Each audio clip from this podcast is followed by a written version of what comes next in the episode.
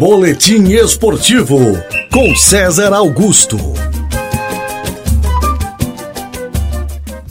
Olá, meus queridos amigos, muito bom dia. Destaques do esporte aqui para Notícias da Cidade desta sexta-feira. Sextou, gente. Bom, vamos lá. Destacar aqui, primeiramente, os clubes de Tubarão, as informações aqui relacionadas à nossa região, aos nossos clubes aqui da Cidade Azul.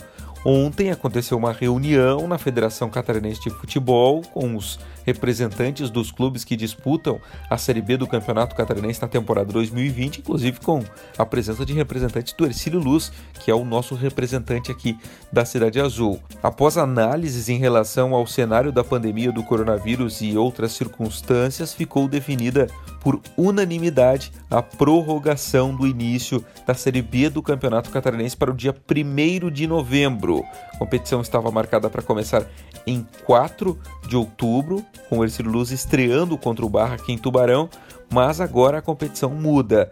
Ela só começa no mês de novembro. Então, 1 de novembro, o Ercílio Luz deve estrear na Série B do Campeonato Catarinense. E aí, pesquisando e conversando com algumas pessoas, um dos motivos é a dificuldade financeira. Isso porque em cada jogo todos os clubes têm que testar os seus atletas, e isso custaria cerca de 10 mil reais por equipe. O Ercílio Luz, por exemplo, para abrir o seu estádio e realizar uma partida no Aníbal Costa, ele gastaria cerca de 10 mil reais só em testes de coronavírus. Então é uma situação complicada para os clubes pequenos conseguirem bancar. A federação alega também não ter as condições, então os clubes catarinenses acabam ficando neste impasse e a competição é adiada para o mês de novembro. Os clubes catarinenses que já têm dificuldades financeiras sem a pandemia e depois que a pandemia começou em março, a situação só se agravou. Então temos que aguardar para ver o que vai acontecer. O fato é que o Ercílio está contratando. O Ercílio tem jogadores já no Aníbal Costa em treinamentos, tem o seu treinador já observando alguns garotos jovens no elenco do Leão do Sul, que é o Leandro Campos, técnico bastante experiente. Enfim, vamos aguardar o que vai ser dos próximos dias e qual será o posicionamento do Ercílio Luz com relação a este adiamento. Lembrando que o Ercílio foi um dos times favoráveis a esse adiamento.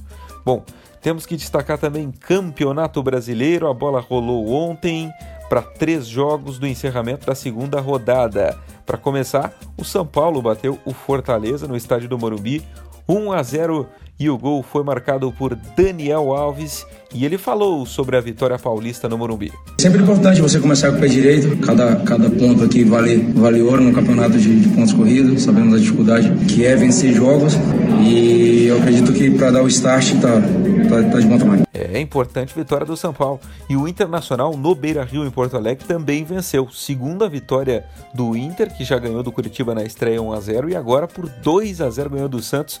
O Guerreiro marcou um dos gols e o outro foi do Edenilson no finalzinho do jogo. O Santos ainda teve um gol anulado quando estava 1 a 0, portanto poderia empatar a partida, mas o VAR acabou anulando o gol da equipe do Santos. E tivemos ontem para fechar o jogo do Vasco. O gigante da colina bateu o esporte por 2 a 0 para alegria do Milton Alves. E os dois gols do Vasco foram marcados pelo Felipe Bastos, o meio-campista, ele quem marcou os dois gols da vitória vascaína em São Januário que o Ramon Menezes falou sobre a partida e os três pontos conquistados. Conseguimos vencer, que hoje o mais importante era isso. Eu saio muito feliz, porque se tratando de uma estreia e por tudo aquilo que, que os jogadores apresentaram dentro do campo, os jogadores sentiram muito né, esse tempo todo parado, né? A falta de jogo também. É, mesmo assim, eu saio hoje muito contente pela vitória. Eu acho que a torcida do Vasco está contente tem apenas três equipes que venceram as duas primeiras partidas. Uma é o Atlético Paranaense, outra é o Internacional e a outra é o Atlético Mineiro. Apenas três equipes conseguiram marcar seis pontos neste início de Campeonato Brasileiro. A rodada segue no fim de semana e a gente vai contar esses destaques ao longo da nossa programação aqui na Rádio Cidade. Na Série C do Brasileiro, o Bruscão jogou contra o São Bento fora de casa e venceu o placar de 1 a 0, 100% de aproveitamento o Brusque tem na Série C do Campeonato Brasileiro. Amanhã tem jogo do Criciúma estreando estreando no Heriberto Wilson. Liga dos Campeões da Europa. Ontem tivemos mais um jogo decisivo nas quartas de final da competição, o RB Leipzig enfrentou o Atlético de Madrid e venceu 2 a 1 para o RB Leipzig, que está classificado para as semifinais da Liga dos Campeões e vai enfrentar o Paris Saint-Germain do Neymar na semana que vem.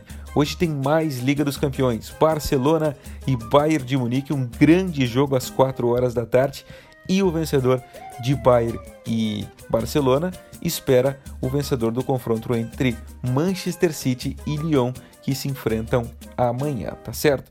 Bom, para a gente fechar, participe da nossa liga no Cartola que está bombando. A rodada não foi muito boa para muita gente neste meio de semana, mas amanhã já tem oportunidade nova no Cartola da Rádio Cidade e você pode participar. Mande sua mensagem que a gente te explica como fazer, tá certo? Ao meio-dia no programa Central do Esporte tem muito mais debate, muito mais informação sobre o futebol, então fique com a gente.